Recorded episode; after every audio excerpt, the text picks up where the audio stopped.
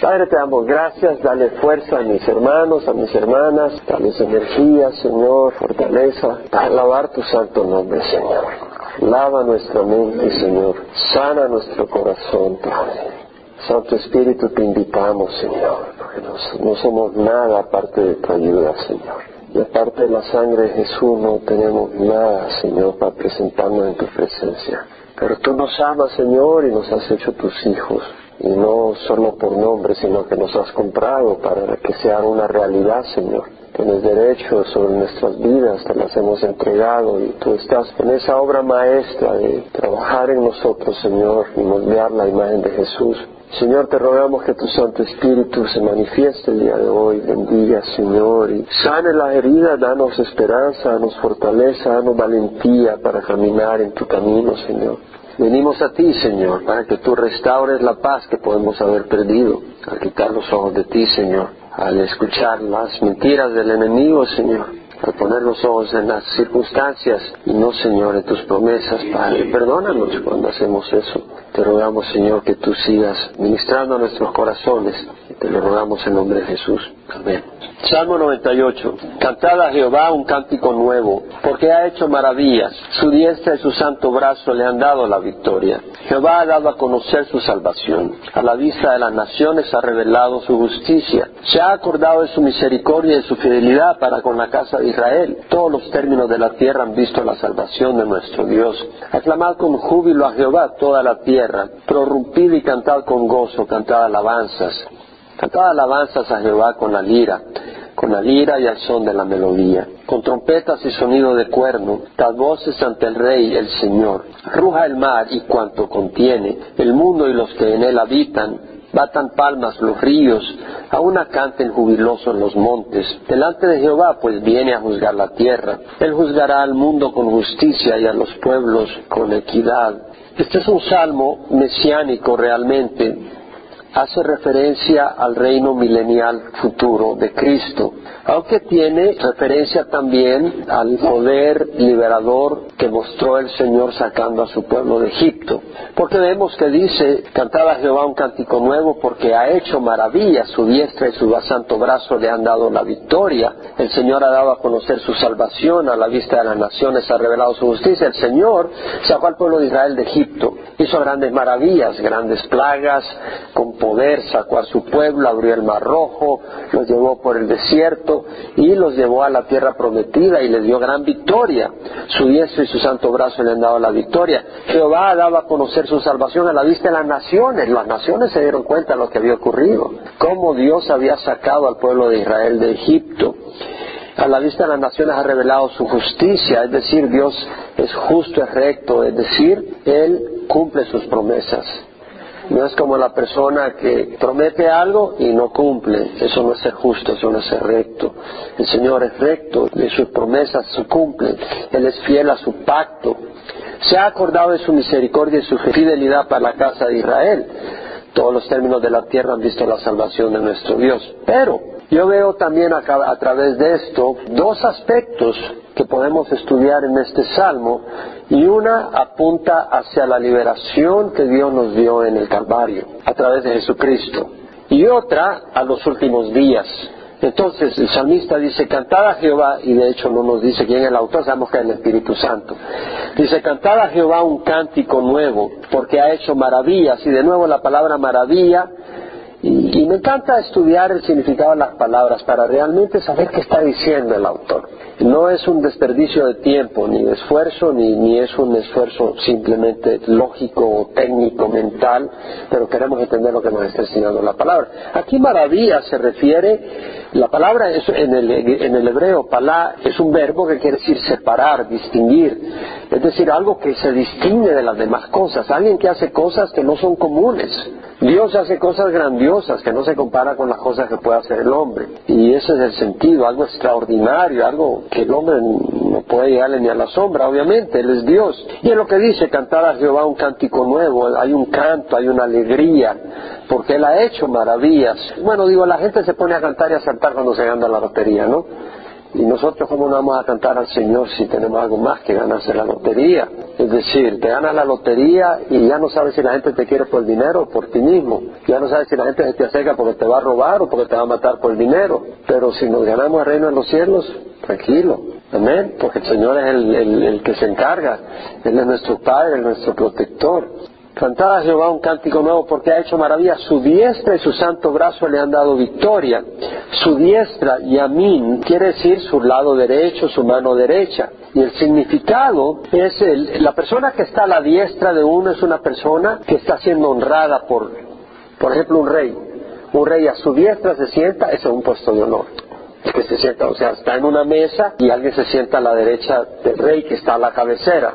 Esa es la persona que tiene un gran honor, está sentada a la derecha del rey. Y entonces la diestra es la persona honrada por el rey. Y también la persona que estaba a la diestra de alguien era la persona que era tu asistente, tu ayudante. El capitán del ejército estaba a tu diestra para darte victoria en una batalla. Estaba el rey y a su diestra tenía el capitán del ejército. Entonces vemos de que esto se cumple en Jesucristo. Jesucristo está a la derecha del Padre. Eso lo hemos estudiado en Romanos 8:34. ¿Quién es el que condena? Dice Pablo. Cristo Jesús es el que murió, sí, más aún el que resucitó, el que además está sentado a la diestra de Dios, el que también intercede por nosotros. Entonces vemos que Jesucristo está a la diestra del Padre, ¿no? Es una posición de honor, pero también es una posición de batalla porque Él está intercediendo por nosotros. Está luchando por nosotros contra Satanás. Ahorita tenemos a alguien que está abogando por nosotros, Jesucristo. Entonces es que es una batalla. Estamos en una batalla espiritual. Si el Señor Jesucristo no estuviera abogando por nosotros, estaríamos en mala situación. Entonces vemos que su diestra y su santo brazo, interesante, su santo brazo, Kodesh, que es santo, también quiere decir un santuario, algo dedicado, consagrado, en este caso a Dios.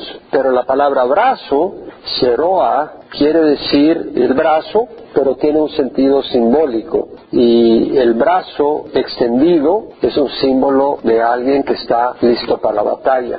El brazo significaba, simbolizaba dentro de la cultura hebrea poder, poderío, fuerza, figurativamente. Entendemos de que su diestra es Jesucristo realmente, lo hemos estudiado, y su santo brazo, santo brazo, es decir, su poderío, esa persona poderosa que lleva a cabo la batalla para el Señor y que es santo, está consagrado. Jesucristo fue consagrado para los propósitos del Padre. Él dijo, las palabras que yo hablo no son mías, son del Padre. Las obras que yo hago es el Padre en mí que está haciendo las obras. Entendemos que estaba totalmente entregado para el propósito de Dios. ¿Y cuál es el propósito de Dios? Liberar a un pueblo suyo rescatarlo de las garras del enemigo, porque estábamos vendidos a Satanás y se le han dado victoria. Jesús peleó valientemente en el Calvario Vamos a Apocalipsis, donde podemos ver lo que ocurrirá en un futuro muy cercano. Apocalipsis 5. En la revelación que tuvo Juan, el apóstol, vemos que dice, y vi en la mano derecha del que estaba sentado en el trono. ¿Quién estaba sentado en el trono? Es Dios un libro escrito por dentro y por fuera, este es un pergamino, un rollo, sellado con siete sellos, y vi a un ángel poderoso que pregonaba a gran voz, ¿quién es digno de abrir el libro y de desatar sus sellos? Y nadie, ni en el cielo, ni en la tierra, ni debajo de la tierra, podía abrir el libro ni mirar su contenido. Y yo lloraba mucho, dice Juan, porque nadie había sido hallado digno de abrir el libro ni de mirar su contenido. Es decir, nadie tenía el poder, la autoridad, porque nadie había sido digno dentro de la tierra. Entonces uno de los ancianos me dijo, no llores, mira el león de la tribu de Judá. León habla de poder, de ferocidad. La raíz de David ha vencido para abrir el libro y sus siete sellos. Él venció. ¿A quién venció? A Satanás. La victoria. En la diestra del Señor. Y él venció a Satanás y rompió las cadenas que nos ataban para toda la eternidad. Este mundo está en guerra, lo podemos ver. Hay guerra, Medio Oriente es un lugar que está por explotar, pero hay guerra desde el momento que Adán, bueno, Satanás se rebeló contra el Señor y se unieron una tercera parte de los ángeles del cielo y hubo guerra entre el Señor y Satanás. Y luego Satanás entró en la tierra y logró engañar a Eva y Adán y Eva desobedecieron al Señor confundidos, engañados y a través de ello entró guerra en el mundo. Era un mundo de armonía, Adán y Eva en paz completa. Los animales mansos, no eran carnívoros. Adán y Eva comían vegetales, frutas. Pero cuando entró el pecado, entró guerra. Hombre contra hombre. Caín mató a Abel. Animal contra animal. Los animales feroces se lanzaban unos contra otros, carnívoros. Y hay una guerra. Bueno, hoy mismo estaba en, el apartamento. De repente, se metió una mosca y la estaba agarrando en el periódico para ir a matar esa mosca. Y, de repente veo una avispa que quedó atrapada en la tela de una araña. Y una avispa grande y estaba desesperada la avispa. Y empiezo a observar eso y yo me empecé a conmover porque pude ver algo profundo a través de eso. La avispa acababa de caer atrapada en la tela de araña y empieza a huir por su vida empieza a mover esas alas, a vibrarlas con una velocidad desesperada y con las patas de adelante se agarra de la esquina de la pared para poder salir. Pero no podía porque las patas de atrás estaban atrapándose en la tela. Y viene la araña y era yo quería filmar eso, pero no me quería ir de ahí porque estaba eso era increíble. Eso era increíble. Viene la araña y empieza alrededor y viene y se le va acercando y con las patas añadiendo hilo. Y la vista estaba desesperada queriendo salir. Y venía la araña y se le acercaba, con cuidado, se le acercaba y le iba poniendo. Y yo decía, ¿se le escapará o no se le escapará? Y la avispa se agarraba, pero por su vida, ya sabía que estaba huyendo por su vida. Y venía la araña y se le acercaba. Y cuando se descuidaba venía y le picaba. Y entonces empezaba a paralizar. Y se empezaba a paralizar, empezaba a disminuir. Y venía la araña y se le acercaba y se le acercaba y le añadía más, y le añadía más. Y después de unos dos, tres minutos, esa avispa estaba cada vez más débil y venía la araña y la picaba, y la picaba. A los cuatro minutos estaba paralizada, envuelta en hilo, muerta. Y dije, esta es una guerra. Le dije, Señor, ¿por qué hiciste eso? De veras, empecé a hablar al Señor, esto es horrible. La pobre avispita quería escapar por su vida y esta araña se le ha tirado encima y se la acabó y la mató. Digo, pero es la guerra que hay en el mundo, hombre contra hombre. ¿Cierto o no es cierto? Hombre contra hombre, país contra país. ¿Usted cree que el, deseo de Irán es más suave que el deseo de Saraña contra la misma? Irán quiere destruir totalmente a Israel. ¿Usted cree que el sentimiento de Caín era más noble que el de esa araña hacia la vista? No. Y hay guerra. Y esa guerra entró con el pecado y si Jesucristo no nos viera rescatado en la cruz, nosotros seríamos presa de Satanás, como esa avispa fue presa de la araña, con una diferencia que estaríamos toda la eternidad en el infierno. Esa avispa luchó por cuatro minutos, murió y antes de irme, porque seguía preparando mi estudio, y antes de irme ya había cerrado la puerta y dije, voy a ver la avispa. Y me meto no había ni avispa ni araña, habían desaparecido. La araña se había llevado la avispa a saber a dónde. Se la había llevado a algún lugar, a su lugarcito, a su escondite, donde nadie le pudiera quitar su presa. Nosotros no somos ningún reto para Satanás. Jesucristo sí. Nosotros no somos ningún reto para Satanás. Estaba viendo el sábado ese video de Shepherd sobre los pastores en Israel y sobre las ovejas y cómo la oveja, y lo mencioné el domingo, cómo la oveja que se aleja del rebaño se la acaba el lobo y los lobos están merodeando y las ovejas no pueden hallar agua ni pueden hallar un lugar de pasto tranquilo tiene que ser el pastor el que los lleve y el pastor las va a proteger. Y cuando nosotros en nuestra necedad desobedecemos al Señor, vamos a pagar seriamente. Y si no volvemos al Señor, vamos a tener una eternidad en el infierno. No hay, no hay vuelta de hoja. Nosotros no estamos sirviendo una serie de reglas. Nosotros no estamos sirviendo una religión. Nosotros estamos sirviendo a un Dios vivo. Y esta palabra no es una receta, es palabra viva, es más que una receta, porque una receta no es medicina, esto es medicina. Esto no solo es receta, es medicina. Esto es sanidad, esto es poder, esto es vida. Nosotros servimos a un Dios vivo y Dios es el que nos está buscando. Porque así como esa avispa no podía escapar y no pudo escapar de la araña, nosotros no podemos escapar del pecado. Necesitamos que alguien nos libere. Y alguien que nos libere de las trampas del pecado. Amén que nos libere de la trampa del, pecado. Pero tenemos una naturaleza pecadora, yo sé, pero si nosotros venimos al Señor, Él nos va a liberar. El Espíritu de Dios está ahí. El Espíritu de Dios nos habla. El Espíritu de Dios nos guía y nos dice, ¿sabes qué? Ahí estás mal. O, o te dice, mira, por aquí vas bien. Necesitamos el Espíritu de Dios para caminar en la oscuridad. Y es el Espíritu el que nos habla. Nosotros necesitamos el Espíritu de Dios. Estamos estudiando los dones del Espíritu, ¿verdad? Estamos empezando a estudiar. Hemos empezado capítulo 12, 1 Corintios, tiene que ver con el Espíritu. Hermanos, el Espíritu Santo es una persona y la necesitamos en nuestras vidas. Necesitamos el Espíritu Santo. Él es el que hace la obra, no nosotros. Nosotros tenemos que tener los oídos abiertos y los ojos abiertos para las cosas del Espíritu. No podemos estar nosotros diciendo, bueno, esta es la receta de mi vida. La receta es obedecer al Señor y obedecer al Espíritu Santo. Ayer me, ocurrió algo interesante. Ver el Espíritu de Dios trabajar es maravilloso. Les compartí un poco el domingo sobre la conferencia de pastores, ¿no? Tal vez te contó de la diosidencia de que estuve sentado a la par de los pastores de... Y eso no era coincidencia en una conferencia de 1.400 pastores y me toca almorzar con pastores que tienen que ver con el ministerio en algodones, en San Luis Río Colorado y en Yuma. Muy interesante. Pero interesante que continúa el Espíritu trabajando, porque está trabajando todo el tiempo. Pero ayer ocurrió algo interesantísimo y podía ver la mano del Espíritu de Dios.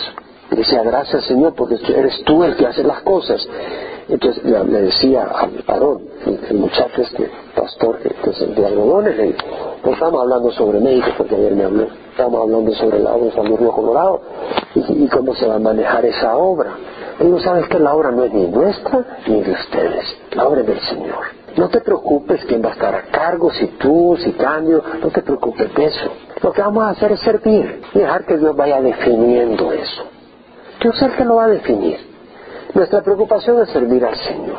Y es lindo ver cómo Dios va poniendo las cosas, porque Aarón se conectó muy bien con Cándido, con ustedes. Y lo mismo que Cándido y ustedes se conectaron con Aarón, que es hermano de, algodones que está media hora de San Luis de Colorado. Vamos a ver que la obra Dios la está haciendo. Pero cuando me llamó este muchacho ayer, me llamó por internet, entonces oye un poco no de la, de la mejor calidad la llamada. Le dije, yo te voy a llamar para que no te salga costosa la llamada. Y, le dije, ok, te voy a llamar. Y en eso dije, te voy a llamar al, número de internet, porque de alguna manera estaba esperando y no se daba la llamada. Dije, le voy a llamar al número de internet. Agarro el teléfono y marco el número de internet, pero como es de México, para llamar no es de esa manera que debo llamar. ¿Sabes lo que ocurrió cuando marco el número de internet? No lo vas a creer me sale Jorge en Colombia. Y cuando me sale Jorge en Colombia, lo primero que hago yo le digo, mira Aarón, eh, no, importa que se corte, no importa que se corte, te vuelvo a llamar. Jaime, soy Jorge. ¿Jorge? Estoy hablando con Aarón. Soy Jorge, Colombia. Jorge, ¿cómo es esto? Espérate, espérate, déjame pensarlo. He marcado el número de internet a México, ¿cómo es que me sale esto en Colombia? Es mi celular. Jorge, le digo, Jaime, necesito hablar contigo, quiero hablar contigo. Jorge, le digo, esto es de Dios, le digo. Esto es de Dios, le digo. Entonces me puse a hablar con Jorge. Me tiré como media hora conversando con él, oré con él. Y digo, Jorge, Dios te está llamando. Mira, no importa cómo me vino la llamada, no, no es que no importa cómo vino la llamada, Jorge, entiéndelo. Esto no es coincidencia, le digo. Dios te está llamando. Todo esto no es coincidencia. Dios te está llamando. Sí, Jaime, que no sé qué, que no estuvimos hablando ahí. Pero el Espíritu de Dios. Yo me decía, wow, ¿cómo mueve el Espíritu de Dios? ¿Tú sabes cuál es la posibilidad que yo marque un número de siete dígitos y me salga alguien que yo conozco en otro país que quiere hablar conmigo y que esa persona me conteste el teléfono cuando yo llamo? La probabilidad es menos de uno en cien millones. En la mano de Dios. Y lo que vamos a ver es que Dios es vivo, Dios vive. Y ese Dios tiene un plan. Bueno, mi vecino me vio en la llamada. Él no sabía lo que estaba pasando, pero estaba afuera arreglando unas cosas y estaba en la llamada. Y ya después yo salgo en la tarde y mi vecino está afuera y empiezo a hablarle en el Señor. Bueno, terminamos a la par en mi patio conversando y predicando y no voy a compartir los detalles, pero Dios tenía un plan con el vecino. Pero Dios guía las cosas, hermanos. Yo creo que muchas veces nosotros no nos damos cuenta porque tenemos los ojos cerrados, tenemos los oídos cerrados, pero Dios está vivo. Dios está vivo. Y eso es lo que compró el Señor para nosotros en la cruz. Nos ha comprado libertad, nos ha comprado vida eterna. Y entonces en Apocalipsis 5, miré y vi en el trono con los cuatro seres vivientes y los ancianos a un cordero. Este es el león, pero este es el cordero, ahí está la victoria. Un cordero de pie como inmolado, que tenía siete cuernos, poder, siete ojos, que son los siete espíritus de Dios, es decir, el espíritu completo, lleno, enviados por toda la tierra. Y vino y tomó el libro de la mano derecha que estaba sentado en el trono. Cuando tomó el libro, los cuatro seres vivientes y los veinticuatro ancianos se postraron delante del Cordero, mis hermanos, Cristo es Dios en carne. Se postraron, adoraron al Cordero. Cada uno tenía un arpa y copas de oro llenas de incienso, que son las oraciones de los santos, y cantaban un cántico nuevo, diciendo, digno eres de tomar el libro y de abrir su sello, porque tú fuiste inmolado, así está la victoria. Es más fácil agarrar una metralleta y empezar a disparar que ir como un manso cordero y recibir todo el abuso que recibió Jesús. Con tu sangre nos compraste para Dios. Esa es una mejor traducción. Con tu sangre nos compraste para Dios de toda tribu, lengua, pueblo y nación. Y nos has hecho un reino y sacerdotes para nuestro Dios y reinaremos sobre la tierra. Es una mejor traducción. Creo que se pudiera tirar uno toda una, hora para explicar por qué esa es una mejor traducción no lo voy a hacer. Y miré y oí la voz de muchos ángeles alrededor del trono y de los seres vivientes y de los ancianos, y el número de ellos era miríadas de miríadas y millares de millares, que decían a gran voz, el cordero que fue inmolado, digno es de recibir el poder, la riqueza, la sabiduría, la fortaleza, el honor, la gloria y la alabanza, y a toda cosa creada que esté en el cielo, sobre la tierra, bajo la tierra y en el mar, y a todas las cosas que en ellos hay, oí decir al que está sentado en el trono y al Cordero sea la alabanza, la honra, la gloria y el dominio por los siglos de los siglos. Él nos liberó, como que se hubiera llegado y hubiera liberado esa avispa de la araña, con la diferencia de que Él nos liberó del castigo eterno, del infierno eterno, con su propia sangre. En Isaías 53 leemos del brazo del Señor. Isaías 53.1. ¿Quién ha creído a nuestro mensaje? ¿A quién se ha revelado el brazo del Señor? ¿Quién es el brazo del Señor? Jesús, el poder. Es decir, el Padre es poderoso, pero Jesús es el brazo manifestado del Señor. Creció delante de Él como renuevo tierno, como raíz de tierra seca, no tiene aspecto hermoso ni majestad para que le miremos. Él no vino con, con un rostro de Hollywood, vino como fulano, cualquier fulano que pasa desapercibido si no fuera por su palabra y su poder. No tiene ni apariencia para que lo deseemos, fue despreciado desechado de los hombres. Se requiere valentía para aceptar esa, esa labor, ese llamado, esa situación. Varón de dolores, experimentado en aflicción, como uno de quien los hombres esconden el rostro, fue despreciado y no le estimamos. En este mundo podemos ser despreciados, lo importante es que seamos valientes y caminemos hacia adelante. Ciertamente Él llevó nuestras enfermedades, cargó con nuestros dolores. Con todo lo tuvimos por azotado, por herido de Dios y afligido, mas Él fue herido por nuestras transgresiones. Es decir, Él peleó en la batalla, fue herido, dio su vida, sangró por nosotros, molido por nuestras iniquidades. El castigo por nuestra paz cayó sobre él y por sus heridas hemos sido sanados. Todos nosotros nos descarriamos como ovejas, nos apartamos cada cual por su camino, pero Jehová hizo que cayera sobre la iniquidad de todos nosotros. Es decir, es como que si él se hubiera puesto en algún lugar y deja que le caiga todo el peso de iniquidad del mundo y la aplaste. Señor recibió toda la presión, toda la destrucción satánica Isaías 52 leemos, donde dice en versículo 13, aquí mi siervo prosperará, será enaltecido, levantado y en gran manera exaltado. Él fue levantado en una asta, en un palo, en una cruz, de la manera que muchos se asombraron de ti. Así fue disfigurada su apariencia más que la de cualquier hombre. Isaías escribió esto 700 años antes que viniera Jesús su aspecto más que el de los hijos de los hombres, ciertamente él asombrará a muchas naciones. Los reyes cerrarán la boca ante él, porque lo que no les habían contado verán y los que no habían oído entenderán. En el día de la resurrección, reyes que resuciten de la muerte verán y entenderán lo que no se les ha contado. Y muchos que no han escuchado y que han ido sin conocer al Señor en rebeldía, van a conocer, pero va a ser demasiado tarde y tenemos una, una responsabilidad de dar el Evangelio a nuestros vecinos y, realmente tener el Espíritu Santo para poder compartir, porque la gente no se presta y necesitamos el Espíritu Santo para poder compartir. Y hay gente que sí se presta y tú conoces suficiente para compartir con ellos. Hay gente que se presta, tú oras, deja que el Espíritu te use, deja que el Espíritu te use, hay gente que te va a poner atención y tú sabes suficiente para compartir con ellos. Esa gente va a salir del infierno, necesitan ánimo.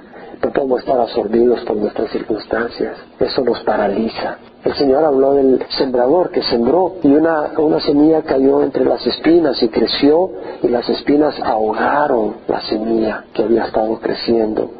Y nuestras circunstancias pueden ahogar nuestro ministerio. Cada uno de nosotros tiene un ministerio. Y las preocupaciones, las crisis, nos pueden apagar. ¿Sabe de lo que estoy hablando? Porque nos ha tocado luchar contra eso. ¿Sabes o no sabes de lo que estoy hablando? Las circunstancias nos pueden apagar. Ya no hay fruto cuando tenemos los ojos en el Señor. Tenemos que tener esa advertencia. Yo puedo tener esa advertencia. Sigamos con el Salmo 98. Jehová ha dado a conocer su salvación a la vista de las naciones, ha revelado su justicia. La palabra descubrir, el Señor ha dado a, conocer su salvación, es decir, no solo a oír, sino ha dado a conocer, a experimentar su salvación. Nosotros hemos conocido su salvación. A la vista de las naciones ha revelado su justicia. El Señor es la justicia de Dios. La palabra justicia sedaca quiere decir rectitud, lo correcto, justicia, lo apropiado. A la vista de las naciones ha revelado su justicia.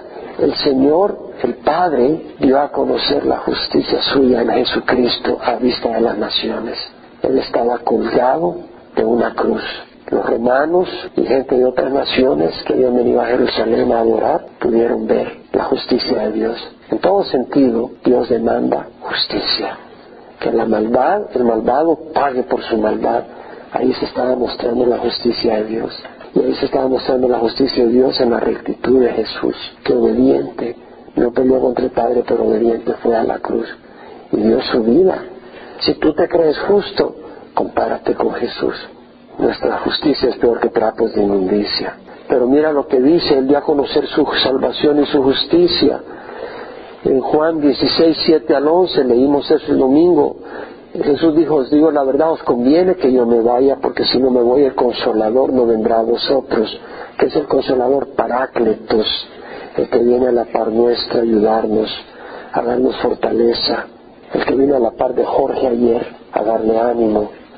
El que vino a la par mía a darme mucho ánimo al ver la mano de Dios. Por una cosa que te más ánimo que ver a Dios trabajando. El Paráclitos vino a la par mía para poder asistir a mi vecino ayer. Y tuvimos un tiempo poderoso en el Señor, tremendo en el Señor. Pudimos ver el poder del Señor.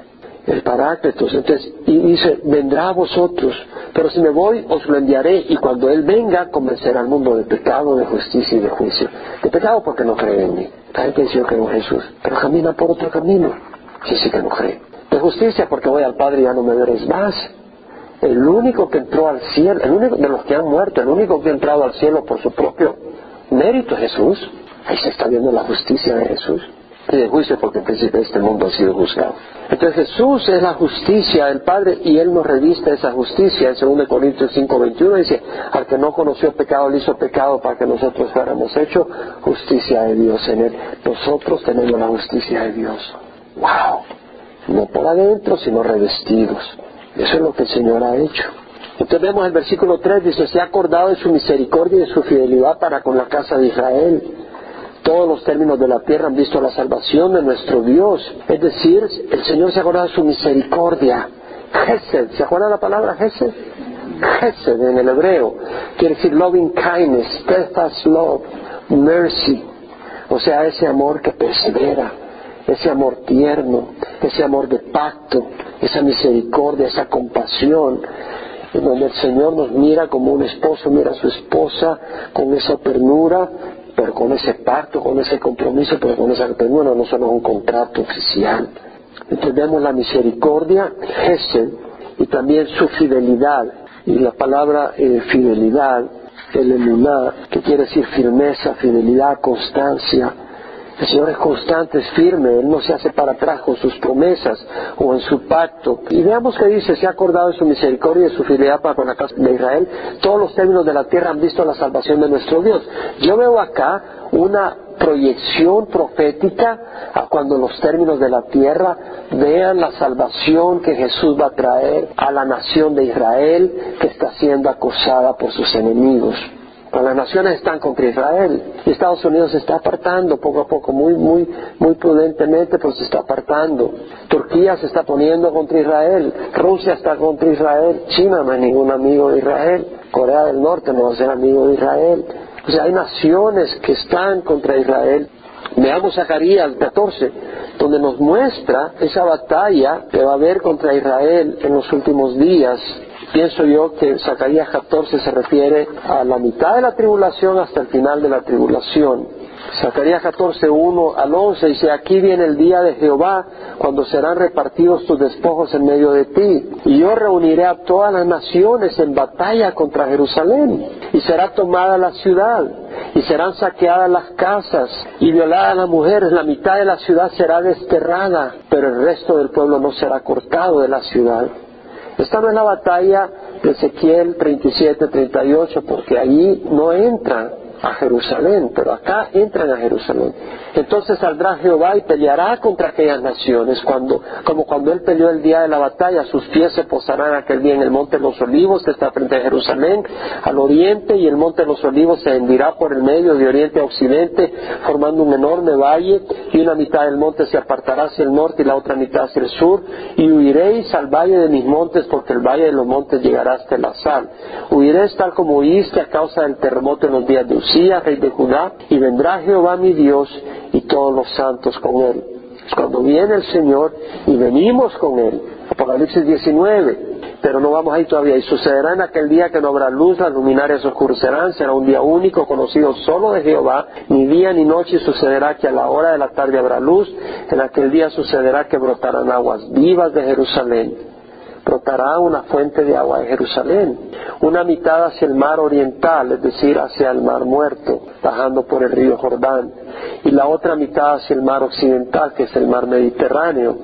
Será lo mismo en verano que en invierno, fluirá esa fuente de agua. Y Jehová será rey sobre toda la tierra. Aquel día Jehová será uno y uno su nombre Toda la tierra se volverá como una llanura desde Jeba hasta Rimón, al sur de Jerusalén. Es decir, toda esa tierra será una planicie, pero Jerusalén se levantará y será habitada en su lugar desde la puerta de Benjamín hasta el lugar de la puerta primera, hasta la puerta del ángulo, desde la torre de Hananel y hasta los lagares del rey, y habitarán en ella y no habrá más maldición, y Jerusalén habitará en seguridad. Entonces veo al profeta, al salmista, hablando de cuando el Señor mostrará su salvación a la vista de todas las naciones y mostrará su misericordia y su fidelidad a Israel. Apocalipsis 19, realmente la gente no entiende, la gente piensa que Dios es un pussycat, es un, un gatito, muy nice, muy amable, muy cariñoso. Dios nos ama, pero Dios va a hacer justicia y un día vendrá contra todos aquellos que han despreciado a su Hijo y han caminado en iniquidad. Y vendrá a traer venganza y vemos en Apocalipsis 19, 11 al 21, y vi el cielo abierto y aquí un caballo blanco, el que lo monta se llama fiel, Dios es fiel y verdadero, Él no tiene hipocresía, Él no se pone una máscara, él no es una cosa aquí y una cosa allá. Él es el yo soy. Y con justicia juzga y hace la guerra. Sus ojos son una llama de fuego y sobre su cabeza hay muchas diademas y tiene un nombre escrito que nadie conoce sino él y está vestido de un manto empapado en sangre y su nombre es el verbo de Dios y los ejércitos que están en los cielos vestidos de lino fino, blanco y limpio le seguían sobre caballos blancos, eso somos nosotros de su boca sale una espada afilada para herir con ella las naciones y la regirá con vara de hierro. Y él pisa el lagar del vino del furor de la ira del Dios Todopoderoso. Y en su manto y en su muslo tiene un nombre escrito Rey de Reyes y Señor de Señores. Y vi un ángel que estaba de pie en el sol y clamó a una gran voz, diciendo a todas las aves que vuelan en medio del cielo, venid congregados para la gran cena de Dios, para que comáis carne de reyes, carne de comandantes y carne de poderosos carne de caballos y de sus jinetes y carne de todos hombres libres y esclavos pequeños y grandes, entonces vi a la bestia, al anticristo, a los reyes de la tierra y a sus ejércitos reunidos para hacer guerra contra el que iba montado en el caballo y contra su ejército. Y la bestia, el anticristo, fue apresada y con ella el falso profeta que hace señales en su presencia, señales milagrosas. Lo hemos dicho tantas veces en Calvo Chapo, no te decir solo por las señales, tienes que ser guiado por la palabra de Dios. Muchos están siendo guiados por señales milagrosas hoy en día. Dentro de la iglesia tradicional están guiándose por señales. El problema es que esas señales van contra la palabra de Dios. Dice, engañaba a los que habían recibido la marca de la bestia y a los que adoraban su imagen. Los dos fueron arrojados vivos al lago de fuego que arde con azufre. Y los demás fueron muertos con la espada que salía de la boca del que montaba el caballo y todas las aves se saciaron de sus carnes. El Señor viene hay muchos que no lo están esperando y viene pronto el Señor. Tenemos que estar listos, tenemos que estar ocupados. No tienes que sentir algo especial en la carne. No se trata de sentir, se trata de poner la fe en la palabra de Dios. No tienes que decir, bueno, no siento el Espíritu. No tienes que sentir algo en la carne. Claro, vas a tener emociones y las emociones te tocan, pero no dependas de las emociones. Puedes estar sin ningún sentido de emoción, pero el Espíritu está ahí porque el Señor lo ha prometido. Y si tú le honras al Señor su palabra, Él te va a honrar a ti. Él va a ser fiel. Pero si tú dices, bueno, no siento que se me levantan los pelos, ¿no? entonces yo no sé, el Espíritu no está acá, eso es dudar del Señor y de su palabra. Entonces dice, aclamad con júbilo a Jehová toda la tierra, pronumpid y cantad con gozo, cantad alabanzas. Es decir, ¿saben lo que es la palabra ahí, aclamad con júbilo? Gritar gozosamente. Es lo que está diciendo. ¿Y sabes lo que es gritar de alegría, hermano? Yo te digo, yo cuando vea al Señor, yo pegar un grito de alegría, ¿me entiendes? Porque, porque cuando lo veamos nosotros lo vamos a ver, yo siento que cuando lo veamos lo vamos a ver con, con una sonrisa. Porque si no lo vemos sonriendo, nos vamos a asustar, nos vamos a morir del susto. ¿Cierto o no es cierto? Imagínate lo ves enojado. Híjole. Yo creo que muchos lo van a ver enojado, ¿cierto? No leímos Apocalipsis 19, ¿cómo crees que va a venir con una sonrisa y de espada en la mano? Y con sangre, pero enojado. Pero cuando venga por nosotros va a venir con una sonrisa. Y vamos a ver su sonrisa. Ay, sí. No, un grito de alegría.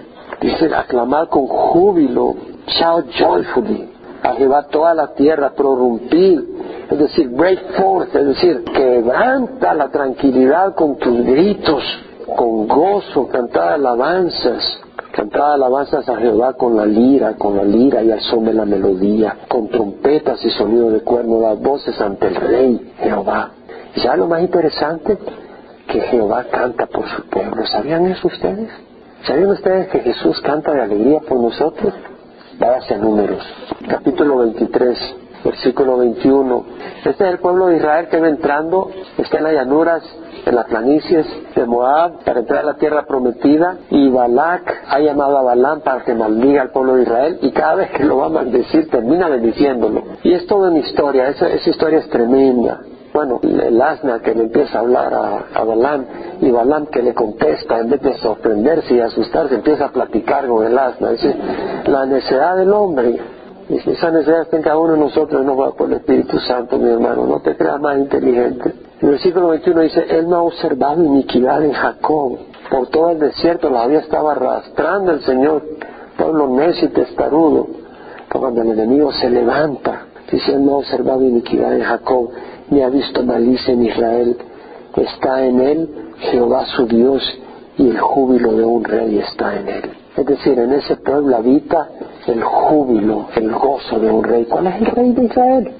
Dios, Jehová. ¿Y tú crees que él va a ser menos por el pueblo de, de Dios de hoy en día? Si un hombre le canta las mañanitas a su novia allá en Guanajuato o en Guadalajara o en donde sea, ¿tú qué crees? ¿Que el Señor no sabe cantarle a su novia mejor? ¿Qué piensas tú? El Señor va a venir con mariachis celestiales. Ruja el mar, dice el versículo 7, y cuanto contiene el mundo y los que en él habitan. Es decir, se pasa del pueblo al mar, batan palma los ríos, aún canten jubilosos los montes, es decir, que celebre el mar, los montes, los ríos, que todo celebre delante de Jehová, pues viene a juzgar la tierra, viene a gobernar. Él juzgará, gobernará al mundo con justicia, a los pueblos con equidad. Servimos a un Dios vivo. Él está en medio de nosotros. Él vive. Él nos ha perdonado. nos ha liberado de los tentáculos de Satanás. Y nos tiene en este mundo para ser sus instrumentos, ser sus ángeles, sus enviados. No dejemos que las circunstancias nos hundan, hermanos. Confiemos en el Señor. Y no caminemos en oscuridad, porque el que camina en oscuridad es porque ya se dio por vencido, ya perdió la esperanza. Y esa es la obra de Satanás, hacer dudar la palabra de Dios, hacer dudar las promesas de Dios. Allí en el Edén hizo que Eva no creyera la palabra de Dios, le hizo dudar. Confiemos en las promesas de Dios y démosle gracias al Señor.